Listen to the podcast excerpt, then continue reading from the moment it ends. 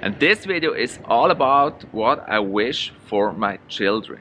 And it's a thing I wanted to talk about a long time ago, and actually, there's never the right time to tell them or to to record this video. And since it was my and since it was my daughter's birthday, I thought this is a good time to make this video and talk about what I really wish for her and for all my children. So, what are my goals as a dad raising my children? So, the first thing I want to talk about is I want them, or I I'm trying to get them to become independent persons, independent minds, to think for themselves, make up their own decisions, their own mind. Become an independent person, be in control of your life, and don't blame others. Don't blame others, be in control of your life. That is very important, and I hope I hope I raised them well to understand that this is very important. You're not getting anywhere by blaming others that make it hard for you, or you think they're better off than you. You're actually going to make it better by working hard for whatever you want to achieve yourself, not blaming others. Be an independent thinker, not following others, but be your own person, have your own ideas, and follow them and, and make them real. Be real, be yourself in your pursuit of happiness. That's already the next thing I want to talk about happiness. What I really wish for them is that they find happiness. I don't want them to do something for me, like, I don't want them to go to a special school or learn something special like becoming a lawyer, becoming a computer science engineer, something like that. I, I really don't want that. Uh, I don't want to force them into something. The only thing I wish for them is that whatever choices they make, it will lead to their happiness and it will make them happy. That's probably my number one wish I have for my children, what I really wish they achieve. And whatever they decide what they want to become in their lives, I'm of course gonna support their decision as long as it follows truth and it is just. It is the right thing, not standing on the wrong side. Now, I talked about this very quickly just before. I want them to become critical thinkers. Now, what does that mean?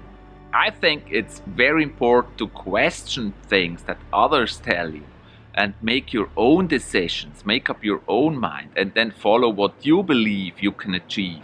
Believe in yourself, not in what other people tell you.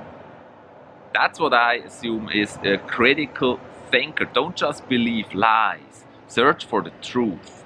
Because the liars, they always just want to frighten you because probably they haven't achieved something, so they think you will not achieve it either, and stuff like that. They will say it's not possible. Don't believe them Think for yourself, make your own decisions, and then follow whatever makes you happy.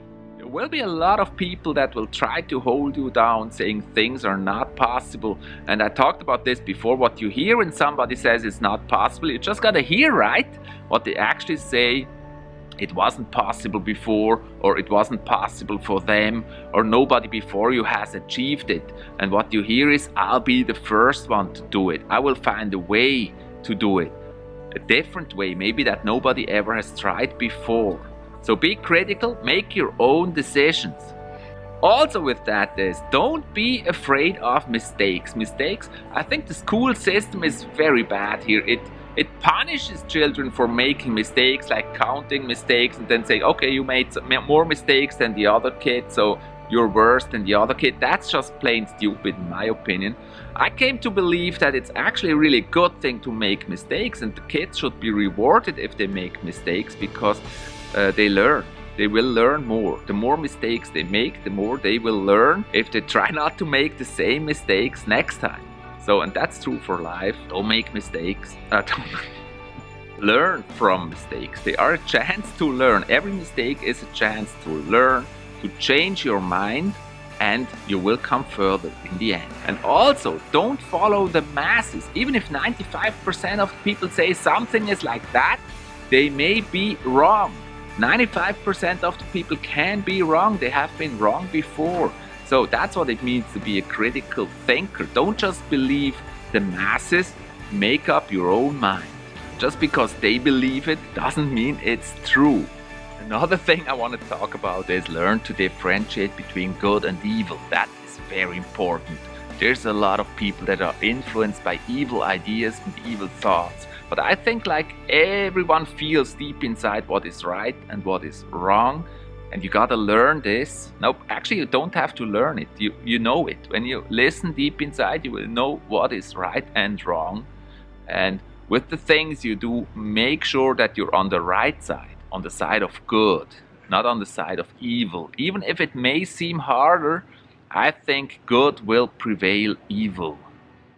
Good will always win over evil on the long run. I really do believe this. So these are the wishes for my kids. Make them independent thinkers, independent persons that don't blame others, that rely on themselves, that don't just follow the masses, but make up their own mind and find happiness. Find happiness. That's the key. And that, in my opinion, being true, being real, being with truth, that's the way to happiness. And make your dreams come true. so, yeah, I hope you enjoyed this video. That one here is also very interesting and maybe for you. So, please go ahead, check it out, and I'll see you in the next one.